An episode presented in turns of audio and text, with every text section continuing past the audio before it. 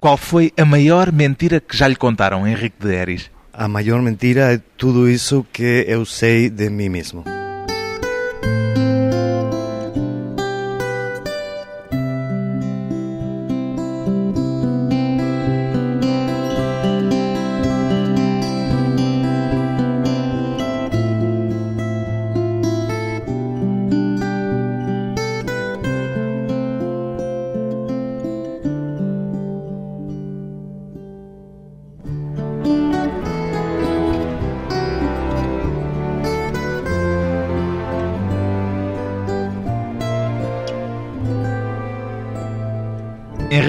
Eris, 42 anos, escritor.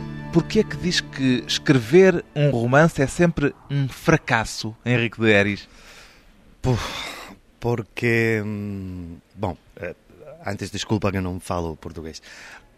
Porque se empieza a escribir un, un romance por una idea que te deslumbra, que es lo más importante de tu vida. Y nunca eh, la novela es tan deslumbrante como la idea por la que nació. Ou seja, um romance é sempre um fracasso, mesmo quando o livro depois se torna um êxito. Sí, sí. Además es muy importante para un escritor saber que el éxito no tiene que ver con que se venda, sino con la medida en que te aproximas a una verdad que es inasible. ¿no? E o que é o êxito, então? É tentar chegar o mais perto possível dessa ideia original? Sí, lo más cerca posible de esa idea, intentar que esa idea sea una verdad y saber que es una verdad móvil, que cuando te acercas no existe. ¿no? Sí. São todas móveis as verdades? Sí, sí. La idea de que la verdad es, es aquello que no es móvil es un error cultural gravísimo para mí. Um escritor que pensa, como é o seu caso, que um romance é sempre um fracasso, não poderá, em princípio, ser demasiado ambicioso, pois não? Al revés, precisamente porque sabe que nunca va a llegar a la novela perfecta, ¿no? a, la, a la realidad absoluta, tiene que ser muy ambicioso y cada libro tiene que intentar ir más lejos justo porque sabe que no va a llegar. O Henrique de Eris é um escritor ambicioso. Modestamente sí, creo Modestamente que... ambicioso sí. parece paradoxal. No, es, es paradoxal, pero es verdad. Sí, creo que mm, a mí me molesta mucho cuando los escritores dicen yo solo quería contar una historia, yo no, una historia se cuenta en la barra de un bar. Si, si te llamas novelista, tienes que ser muy ambicioso, pero también tienes que saber que nunca vas a conseguir esa novela perfecta que sueñas. ¿no? Ambicioso de que forma, então?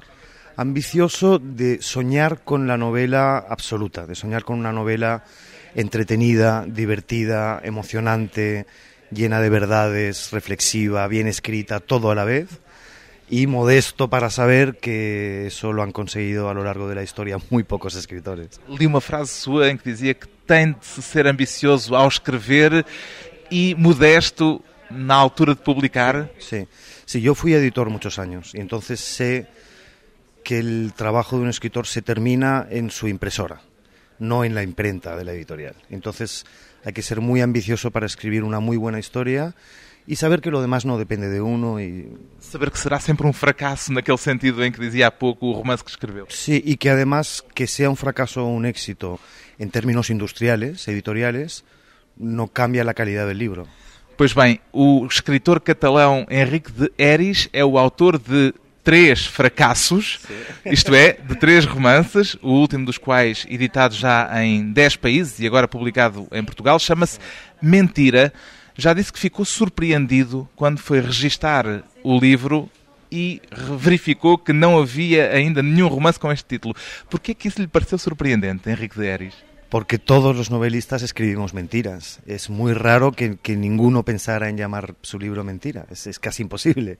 Tinha um título alternativo Durante un tiempo, cuando empecé a escribir, se iba a llamar eh, Palabras Prestadas. Pero... Palavras emprestadas, diríamos em Emprestadas. português. Ah, bien. Pero mm, cuando pensé mentira, ya para mí siempre se llamó mentira. Mentira é um romance sobre a identidade, pode-se dizer assim? Sí, con un pequeño matiz. Para mí es una novela, es un, es un romance, punto. Y su misión es contar una historia y en este caso es una novela larga que cuenta muchas historias. Yo no, no le cuento al lector na- ninguna teoría sobre la identidad. Tengo la aspiración de que él se vea obligado a detenerse y pensar en la identidad. Mas o Henrique de Eris tinha alguma teoria sobre a identidade quando partiu para este romance? No cuando partí, mas eh, Quando chegou? claro, porque mm, eh, mi camino es el mismo que el del lector. Yo empiezo sin saber nada del libro y voy descubriéndolo a medida que lo escribo. Como el tudo lector. planificado No, previamente? No, no, no, nunca. Intenté a veces, pero si lo planifico antes ya no me interesa. O fracasso aí será maior ainda? no, pero eh, digamos que el interés de seguir escribiendo es el mismo que el del lector por seguir leyendo, es saber a dónde va eso. E vai descobrindo coisas sobre o romance à medida que vai escrevendo o romance? Totalmente. Y en este caso, con respecto a la identidad, fui descubriendo que la identidad, a pesar de nuestra obsesión, porque nuestra identidad sea una cosa muy concreta, muy móvil, muy fija, en realidad la identidad es una suma de eh, historias, leyendas, y por lo tanto es móvil y cambiante siempre. A sua identidade. Se lhe perguntasse quem é Henrique de Eris, qual era a primeira coisa que lhe ocorreria dizer? Es ah, una persona que sabe muy bien que la identidad es una leyenda, que le importa mucho la autenticidad y muy poco la verdad. Qual é a diferença entre uma coisa e outra? Hay una diferencia de intención. La verdad se, se acostumbra a asociar con la inmovilidad, con, con lo que ya no va a cambiar nunca, puesto que es verdad. A mí eso no me interesa. Me interesa las, las intuiciones aproximati- aproximativas a, a- a lo que está debajo de la realidad. Eh, y luego probablemente como escritor soy una persona muy condicionada por mi biografía particular, por la muerte muy temprana de mi padre y de un hermano. Eso me hizo tener conciencia de la muerte antes de lo normal y es probable que condicione mi escritura. A morte é justamente um dos pontos de partida Sim. deste romance. O ponto de partida para a história é o caso de alguém que tem conhecimento da sua própria morte. Sí, es eh, la- una de las protagonistas y una de las dos narradoras. Es una mujer eh, antropóloga especializada en los ritos funerarios y en el tratamiento de la muerte. Y por un equívoco al empezar el libro, su familia cree que ha muerto, aunque no es verdad. Y eso es porque mm, a mí la muerte no me interesa mucho como tema. Creo que es, es el hecho, mm, el único hecho seguro de la vida. Lo único que sabemos seguro es que vamos a morir, pero que eh, no, no da más de sí. Es- Não podemos saber mais do que vamos a morir y ya. Pero para un escritor tiene un elemento muy importante. Hoy en día los científicos ya demostraron que el cerebro humano solo incorpora conocimiento por medio de la comparación. Solo sabemos qué es el frío si alguna vez tuvimos calor y podemos comparar. ¿no? Y resulta que con lo que más nos interesa saber, que es qué es la vida, que es este milagro biológico tan extraño, no tenemos, no se puede saber lo que es no estar vivo. Entonces, la única manera de tener una perspectiva de conocimiento sobre la vida es la imaginación, que nos permite imaginar qué significa no estar vivo. Como é que lhe ocorreu esta história de uma mulher que de repente sabe que está morta, sabendo-se viva? Eh, nació con un, un suceso real, eh, con una muy breve noticia que se publicó en Barcelona en un periódico que decía mujer egipcia lucha por demostrar que está viva. Era una historia de una mujer eh, se había hundido un ferry que iba a Alejandría con 80 Fundóse- muertos y su nombre estaba en la lista de pasajeros, pero ella nunca tomó el barco. Y sus hijos identificaron uno de los cuerpos como el de su madre equivocándose. Y yo leí esa breve noticia y me disparó la imaginación. Guardou a notícia ou guardou-a só na Guardé la memória? noticia, estaba con una amiga escritora, Sandra Cisneros, una escritora chicana que estaba en Barcelona y recuerdo que le dije, algún día voy a escribir un cuentito con esta... Sí. O livro tem mais de 500 páginas. En español 600, sí. O que é que o fascina nesta ideia de alguém que, digamos assim, vive a sua própria morte? Creo que es una fascinación universal. Creo que todo el mundo ha soñado esa situación o imaginado qué pasaría si yo me muriera, cómo reaccionarían mis seres queridos. Teria curiosidade de ler o seu próprio obituário? Sí, tendría curiosidad por saber quién lo escribiría, qué dirían. Sí, es una situación que, que excita mucho la imaginación, ¿no? De assistir ao seu próprio funeral? Mucha, sí. Sí, mucha, porque probablemente sería normal. Todos los funerales son lo mismo, son un rito social para restablecer el orden en la sociedad y no cumplen más función que esa. Pero mm, es interesante. Diz que acredita na necessidade de negar a verdade como valor. Não acredita na importância da verdade? É o que isto quer dizer? Por eso antes distinguía autenticidad y verdad. Yo creo que Si hablamos de la pequeña mentira diaria, fea, la mentira que se dice para obtener un beneficio, evidentemente yo estoy radicalmente en contra de esa mentira. Não é essa a mentira do título do seu livro? No, la mentira de mi libro es la obsesión muy contemporánea y muy común por saber exactamente quién somos de una, de una manera in- inmóvil. Eh, creo que eso es peligroso. Creo que el, hombre necesita asumir que su identidad es la suma, no de mentiras necesariamente, pero la suma de leyendas, de todo lo que a uno le contaron que uno es. Y de hecho los grandes problemas contemporáneos de la humanidad tienen que ver con eso. Los, los radicalismos nacionalistas, religiosos, tienen que ver con la obsesión por tener una identidad y defenderla, ¿no? O Henrique de Eris é catalão e a questão do nacionalismo é uma questão muito quente Sí, em sí, Espanha. sí. Y en este momento muy complicada porque, eh, precisamente porque se convirtió la identidad en, en lo más importante cuando no debería serlo. Y además, eh, en Cataluña hoy en día se vive una tensión tremenda entre dos nacionalismos, ¿no? un nacionalismo muy españolista y un nacionalismo catalanista. Y yo como la identidad individual ya me parece dudosa, imagínate la identidad colectiva, no me importa nada. é, portanto, nacionalista sequer. No, no, no, absolutamente soy antinacionalista. Creo que mm, con todos los problemas que tiene hoy en día la humanidad, estar dedicando tiempo a la cuestión de la identidad es una pérdida de tiempo. A identidade como apenas uma construção da nossa imaginação Una social. claro, es una suma de cuentos individuales que efectivamente conforman un imaginario colectivo, pero que solo es eh, útil y, y rico culturalmente si es móvil y si no perdemos mucho tiempo en defenderlo. Um imaginário que tem de se assumir de forma relativizada. Depois de uma curta pausa, voltamos com o escritor catalão Henrique de Eris e os segredos da mentira.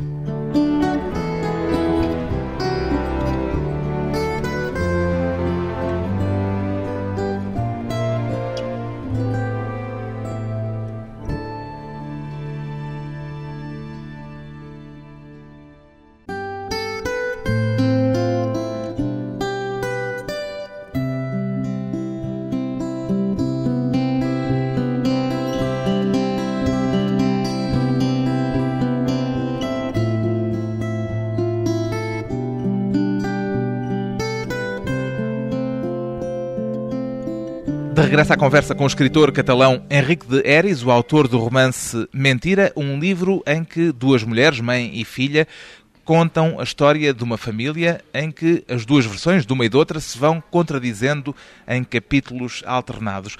O que é que quis dizer Henrique de Eris? Que naquilo que contamos sobre nós próprios não é possível saber o que é verdade ou que é tudo mentira?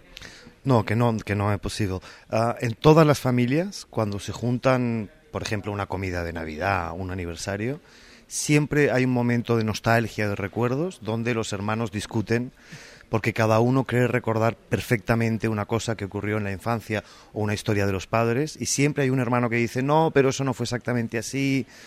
Eh, En realidad la historia de las familias está hecha casi más de imaginación que de memoria. Não teme que o acusem de relativismo? No, no temo, pero ocurre. En España me pasó. En España las primeras entrevistas que di para el libro, los periodistas, incluso algunos que les gustaba mucho el libro, la primera pregunta era, entonces todo es mentira, como con una preocupación de relativismo.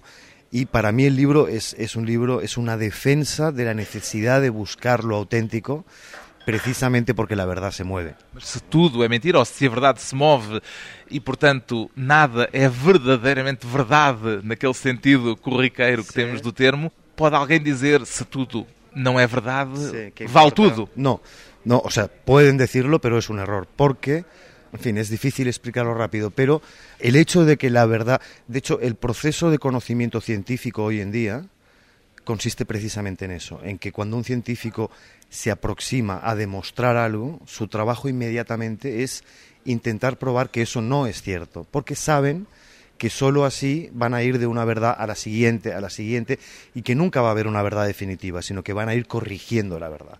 Esa es la autenticidad que yo busco, y en ese sentido no hay relativismo, hay al revés, hay una necesidad mayor de buscar la verdad permanentemente y aceptar que nunca llegas a ella. Com a certeza de que nunca se chegará a ela, justamente. O que se llegará a una aproximación que te llevará a otra y así sucesivamente. No seu romance, mãe e filha, à distância, têm duas atitudes totalmente opostas. A filha reclama a busca da verdade Obsesivamente. e a necessidade de resgatar a memória.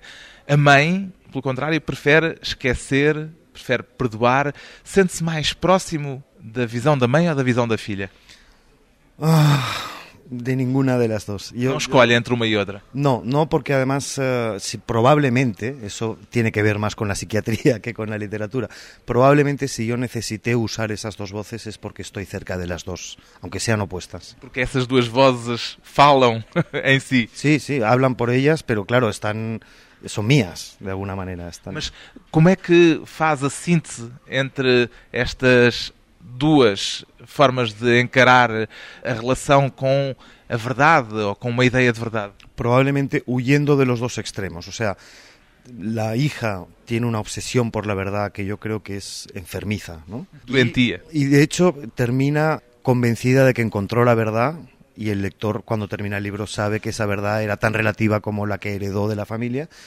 Y la madre está en una postura muy escéptica, donde en realidad, bueno, nada es verdad. Y yo creo que esos dos extremos son muy peligrosos. Estoy probablemente en el centro de los dos. Há pouco falámos da situação na Catalunha, do nacionalismo.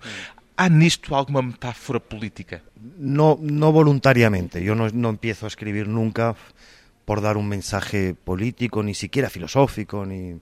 pero quien lo quiera encontrar, mm, eso es más responsabilidad del lector que mía. Mas pergunto ao leitor Henrique de Eris. Hay lo que te decía antes, hay una cierta conciencia de que cuando nos obsesionamos con defender una identidad estamos defendiendo un castillo vacío. Tem alguma formação antropológica, o Henrique de Eris? Ninguna. Yo no sé por qué, todos mis libros hay mucho material informativo de cuestiones que antes de empezar el libro yo no conocía. Es un proceso de conocimiento para mí también. Portanto, foi documentar-se obsessivamente Sim. antes de escrever o livro. Mucho estuve cuatro años escribiendo el libro y de ellos tres leyendo casi solo antropología. Porquê é que a antropologia o fascinou, o chamou tanto ao ponto de escrever um romance em que tem uma antropóloga como protagonista? Bueno, es específicamente la antropología relacionada con la muerte por lo que conté antes, porque me proporcionaba un punto de vista sobre la vida desde el, desde el otro extremo, ¿no? Y entonces eso es muy rico porque mm, permite dar la vuelta a las cosas. Por isso escolheu uma antropóloga especialista em ritos funerários. Claro. Para hablar de la vida, desde la imaginación de la muerte. Procurou algum tipo de conselho científico antes de se dedicar a essa tarefa? Ou Não. foi lendo mais ou menos ao acaso? Fue leyendo, digamos, hice una averiguación de cuál es la bibliografía más importante sobre la, sobre, no sobre la muerte, sino sobre el tratamiento que los vivos damos a la muerte y estuve leyendo todo eso. Pero no hice trabajo de campo con antropólogos. O que é que o fascinou mais nessa busca que fez eh, em antropologia? Porque conta várias histórias, vários casos, eh, vários exemplos eh, ao longo do livro, alguns deles até bem curiosos. Bueno, lo primero hay que decir que mm, efectivamente hay mucha información antropológica, pero no hay nada de teoría. Es decir, yo solo uso el material de información que se puede convertir en material narrativo. No cuenta grandes teorías antropológicas, sino cosas que le suceden a una antropóloga. Mas coisas verdadeiras, quer dizer, este material antropológico que está no livro não é ficção, esse Todo- é verdadeiro. Todo nace de información verdadera, pero está puesto en una situación narrativa de ficción. Y lo más interesante para mí es que em, cuando empiezas a conocer ese mundo, te parece que hay millones de diferencias, que cada cultura tiene una forma muy particular de reaccionar ante la muerte. A medida que vas conociendo esas formas distintas, entiendes que, por lo menos hasta donde yo conozco, todas significan lo mismo. En todas las culturas, la muerte es una interrupción muy traumática y dolorosa del azar, El azar, o acaso. o acaso, efectivamente. Y lo que hacemos es armar un rito que nos permite sentir que hemos vencido al azar. Para reordenar esse caos, esse Sentir acaso. que eh, somos dueños del orden de nuestra vida a pesar de que o acaso da morte venga a romperlo. Houve alguma história particularmente tocante? Hay un caso muy hermoso que está al final de la novela, que es una... E pode-se contar mesmo estando Sí, final? Sí, sí, puedo contar. Es una tribu amazónica que se llaman los Wari, ah, que tiene unos ritos funerarios muy hermosos, largo de explicar. Eran caníbales hasta hace poco, ya no son, pero no caníbales con esa idea occidental del... Comer eh, o outro maldosamente. No, comían, pero no Sí, era mas un acto no de salvajismo, sino un acto de compasión, de ternura y ah, hacían una cosa muy hermosa. Son eh, poblaciones muy pequeñas, de 30 personas o 40. Cuando muere alguien, los ancianos de, de ese pueblo encargan a un grupo de 3, 4 jóvenes que mientras todos los demás duermen, ellos cambien los caminos que en esa pequeña población en la jungla van de una cabaña para la otra. A la mañana siguiente, cuando la gente se despierta, el pueblo es físicamente irreconocible. Eso se hacía por si volvía el espíritu con malas intenciones. Pero en la realidad es la única cultura donde yo conozco que la muerte de un individuo es tan importante Que altera toda a que aldeia. altera toda la sociedad. Claro. Es, es- como idea filosófica es hermosísimo. De que forma é que aquilo que escreve o altera a si? En mi caso totalmente. Porque altera mi percepción del mundo. Y puesto que yo creo que la realidad está hecha en una gran medida sobre la percepción de la realidad, puesto que lo que escribo altera mi percepción, altera la realidad también. Há neste livro, que tem muitas histórias, alguma que tenha qualquer coisa de autobiográfico? Não. Ou foi só a imaginação Não. e a documentação que contribuíram para a escrita do livro? Bueno, hay mucho autobiográfico eh, metafóricamente, porque todo responde a mi vida y a mis preocupaciones. Pero yo tengo como norma no usar nunca, yo nunca cuento en una novela nada que me ocurrió a mí. Porquê? Porque para mí eh, ese... Por pudor? No, no, no, no. Primero que no tengo una vida tan interesante, no me ocurren cosas excepcionales. Y segundo que precisamente por eso yo escribo novelas, porque es un, un territorio de imaginación y creo que eso es fundamental en la novela. Entonces, si tengo la fortuna de poder imaginar otras vidas, ¿para qué voy a explicar la mía? Mas disse-me que tem esse princípio. Quer dizer, se lhe acontecer qualquer coisa de extraordinário ou de muito invulgar, mesmo assim não o Hombre, porá num no- romance. No puedo jurar que nunca lo usaría, pero alguna vez me pasó en viajes, por ejemplo, he visto cosas interesantes. ¿Sabes cuál es el problema? Que yo necesito no saber antes de contar. Yo hago el mismo proceso que el lector, voy descubriendo a medida que ocurre. Si tengo que contar algo de mi vida... Para como- perder o interesse naquilo que está a claro, contar. claro, y, y para mantener la tensión imaginativa. ¿no?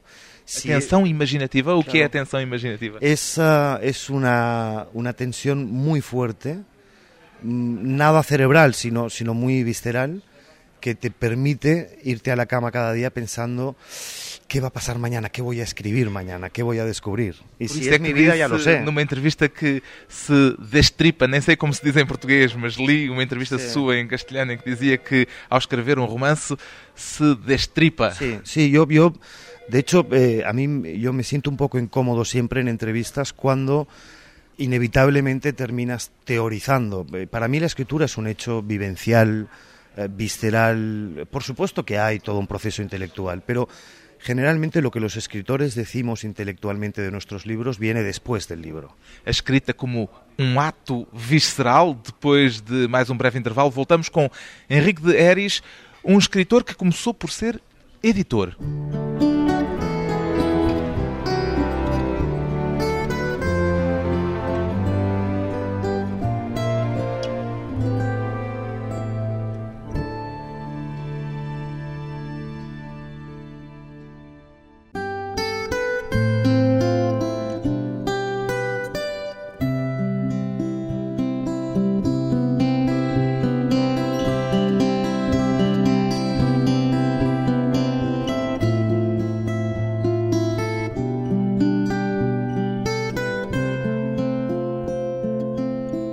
Convidado hoje para a conversa pessoal e transmissível o escritor e antigo editor Henrique de Eris, autor de Mentira, um romance de mais de 500 páginas.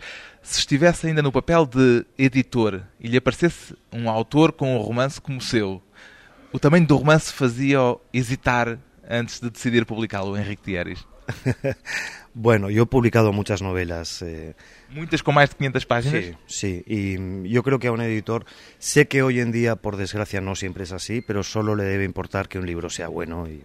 Pergunto isto porque há muitos editores justamente que dizem que os leitores não têm tempo hoje para um romance com 500 ou 600 ou 700 páginas. Yo creo que, por desgracia, los editor, muchos editores desprecian a sus lectores y creen, eh, no sé por qué, milagrosamente, extrañamente, creen que los lectores en realidad no, no les gusta la literatura. Es mentira, hay, hay muchísimos libros de muy buen nivel, difíciles de leer, que se venden mucho, no, no, no tiene nada que ver. Não há nenhuma relação entre o sucesso de vendas, o sucesso industrial, como dizia Sim. no início, e a facilidade com que o romance se lê? A veces sí, pero no, no existe una norma. Eh, yo, yo he comprobado en España con muchos editores, cuando les preguntas eh, a lo largo de su carrera cuáles son los libros que más se vendieron, ellos siempre te confiesan que hay un porcentaje muy importante que ellos pensaban que no se iban a vender, que simplemente los publicaron porque parecía un buen libro. Entonces hay de todo, hay libros buenísimos que no se venden nada, hay libros malísimos que venden mucho, pero también hay libros buenos que venden muy bien. E qual é então a razão dessa mecânica, dessa alquimia quase secreta que é o que faz um romance vender-se ou não? Como editor, alguma vez chegou a compreendê-la? No, de hecho, lo único que comprendí como editor es que no existe una norma de qué funciona y qué no funciona. Y eso hace que el trabajo del editor sea muy inseguro, pero también muy hermoso. Siempre es una apuesta que no se sabe qué va a pasar. O que é que o facto de ter sido editor lhe ensinou enquanto escritor? Eh, a ser muy escéptico. Ah, no, yo, yo me pasé... Muito cético? Sí, yo me pasé 18 años en el mundo editorial diciendo siempre a mis autores que eh, se preocuparan solo de sentarse y escribir y que lo demás era secundario y era trabajo mío como editor y no de ellos. Y entonces después cuando yo decido, yo ya era escritor mientras tanto, pero cuando decido no ser más editor y ser solo escritor, por coherencia tengo que hacer lo mismo y tengo que saber que mi trabajo es escribir y lo demás es casualidad. Nunca teve a tentação de ser editor de si próprio? No, no, no, no, nunca. Y además creo que sería un error. Eh, El editor necesita una distancia que no tiene si la obra es suya. ¿no? Como editor era um editor muito interventivo, quer dizer, que propunha alterações, dizia que havia capítulos para deitar fora. Si me parecía necesario, sí. No, no por sistema, no, no, porque hay editores que necesitan ser autor del libro, yo no. Pero si un libro me parecía que necesitaba eso, sí. O que é que o fez desistir da profissão de editor para se tornar escritor a tempo inteiro? Eh, la necesidad. Yo eh, publiqué las dos primeras novelas siendo editor. Eran novelas de 200 páginas y me costó cada novela siete años. Y cuando pensé esta novela y intuía que iba a ser muy larga, pensé, no puedo estar 15 años para escribir una novela. Yo siempre había dicho que era primero un escritor y que si la vida me obligaba a elegir, escogería escribir y no tuve, no, no, no pude no hacerlo. Havia também qualquer coisa de cansaço em relação à edição? No, no, no, a mí me, mm, el trabajo de editor me parecía hermosísimo, me gustaba mucho, lo hacía en una buena editorial con muchos medios para trabajar, era una situación muy feliz, pero mm, no podía ser. Tinha na cabeça já a história de Mentira, Sim. quando decidiu... eh, Bueno, tenía el, el- el nacimiento de la historia solo. sí. E havia nisso também alguma intenção de se pôr à prova como escritor, de dizer para si próprio agora não tenho desculpa. Interesante, puede ser, no conscientemente, pero eh, después de escribir el libro tuve esa sensación de que mm, de alguna manera me había tirado a una piscina eh, con la obligación, sin flotador, ¿no? Con la obligación de o todo o nada y de ponerme de verdad a hacer eso. Pero no, no lo pensé así cuando lo hice, me di cuenta después. Ou tudo ou nada, acabou por resultar, mas imagino que o romance era um fracasso em termos eh, de vendas. No pasa nada. Yo, precisamente porque fui editor y conozco muy bien el mundo editorial, yo nunca dije dejo mi trabajo de editor y voy a vivir de los libros. Yo estaba convencido de que eso era imposible. Yo soy traductor también, hago otras cosas y yo estaba convencido de que este libro se iban a vender 500 ejemplares. O sea que no, no, si hubiera pasado eso, bueno, es más triste, pero ya era, yo contaba con eso. No- Quer dizer que o que falhou foi o editor No, se demostró una vez más que la intervención de la casualidad en el destino de un libro es enorme. Qual foi o melhor livro que editou mm, nas suas funções de editor literário? No, no se puede decir. Yo creo que el trabajo de un editor se mide a lo largo de mucho tiempo mm, por un criterio general, una colección, una línea. No, decir un libro... tivesse de escolher Es um muy- romance, Mira, si tengo que escoger uno español, porque yo publicaba de todo, ¿no? Eh, probablemente sería una novela, creo que no traducida en Portugal, que se llama El soldado de porcelana, que es de un escritor medio argentino, medio español, llamado Horacio Vázquez Real. Una gran novela que ocupa todo el siglo XX. Há um romance dele traduzido em Portugal que é o da, a história de Carlos Gardel, da morte de Carlos Sí, Gardel. las dos muertes de Carlos Gardel, eso lo publiqué yo también en España. Él es un gran escritor y esa novela estoy particularmente orgulloso de haberla publicado. E um estrangeiro? Difícil, mira, mm, yo he publicado mm, desde libros muy comerciales, yo era el, el- el editor de John Grisham o de cantidad de autores de thrillers, hasta unos cuantos premios Nobel. Probablemente mm, el que más mérito tenía publicar, no, no necesariamente la mejor autora, pero la que más mérito fue Toni Morrison, que la empezamos a publicar cuando no la conocía nadie. Tornou Nobel. Claro. Havia alguma coisa que se recusasse a editar? Sí, sí, pero con un criterio muy... Yo no tengo muchos prejuicios, yo leo de todo. Tem entonces- preconceitos? Sí, entonces am, no editaba un libro que no me parecía un buen libro. Mm, Dentro de su... O sea, claro que he editado libros que la crítica considera no literarios y eran libros comerciales, pero eran muy buenos libros comerciales. ¿no? Y en cambio hay libros que me llegaban como muy literarios y a mí me parecían malos y no los publicaba. Aqui há tempos dizia que o escritor contemporâneo que mais lhe interessa é Philip Roth. O que é que o faz especial? Bueno, también es injusto decir uno, ¿no? Pero obligado a decir uno, creo que es un, un hombre que ha revolucionado ciertos conceptos de la literatura. Es de los pocos escritores que se dan dos o tres cada siglo, a partir de los cuales escribir es una cosa distinta. Es, eh, no- si uno ha leído a Philip Roth, le cambia toda su concepción de la literatura. É para si uma referência por sentir algum tipo de afinidade com a escrita dele ou porque acha que não tem nada em comum com o que ele escreve?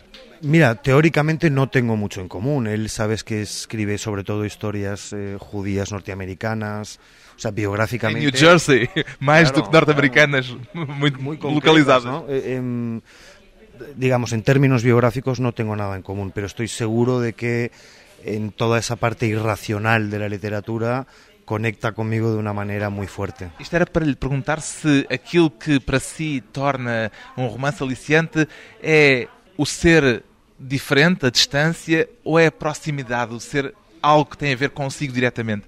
Mira, una vez más eh, eh, es imposible saber. Ni una cosa ni otra. No, claro, eh, a mí me gustan libros que son opuestos entre sí, ¿no? En uno, me- en uno hay cercanía, en otro hay asombro ante la distancia, pero en cualquier caso, también una vez más, es una experiencia muy visceral. A mí me gusta mucho un libro porque mientras lo leo me mantiene más vivo que nunca, no porque yo piense cerebralmente que es buena literatura o cuestiones teóricas, ¿no? Dizia também numa entrevista aqui há tempos que o atraem os escritores que renunciam à vontade de deslumbrar.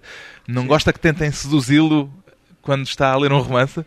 Creo que, eh, no, no, no es por eso, pero creo que hay una parte de la calidad literaria que tiene que ver con un sentido de la humildad o de la modestia. A mí los escritores, que en, en cada página hay tres metáforas muy literarias, desconfío. Yo creo que... eh, em, O excesso de literatura pode ser um defeito literário. Sí, totalmente. Y me gustan los libros donde a lo mejor no hay ni, ni siquiera un- una sola frase que destaque sobre las demás, ¿no? pero que van construyendo un conjunto que está vivo. Me importa más eso que los libros, digamos, bien escritos, ah, con mucha voluntad literaria. No, de, de nuevo, para mí tiene que ser una experiencia viva, no es una experiencia intelectual leer una novela. E enquanto escritor já renunciou também à sua vontade de deslumbrar? Intento, o intento por lo menos que des- si, si tiene que deslumbrar, Tenta quer dizer que é difícil. Es difícil. difícil, es difícil porque eh, hay una la vanidad del escritor está inevitablemente presente y a veces renunciar a una frase muy bonita eh, no es fácil, ¿no? Pero yo lo intento. A mí me gustaría que si algo deslumbra sea el conjunto. Y además porque no hay que olvidar que en realidad la obra la termina de construir el lector. Es una obra común, una novela. Y entonces tengo que dejar espacio para que él haga algo deslumbrante, no solo yo. Para que é que serve um romance, Henrique de Eris? para vivir, para vivir. Yo creo, para mí es muy simple, la vida es muy corta, solo hay una, y el espacio moral de la, de la ficción permite engañarnos durante un breve tiempo y sentir que tenemos más de una vida. os propósitos da literatura, segundo um escritor que, apesar de considerar um romance sempre um fracasso, se tornou um autor de sucesso internacional, Henrique de Eris, com o romance Mentira, edição Don Quixote.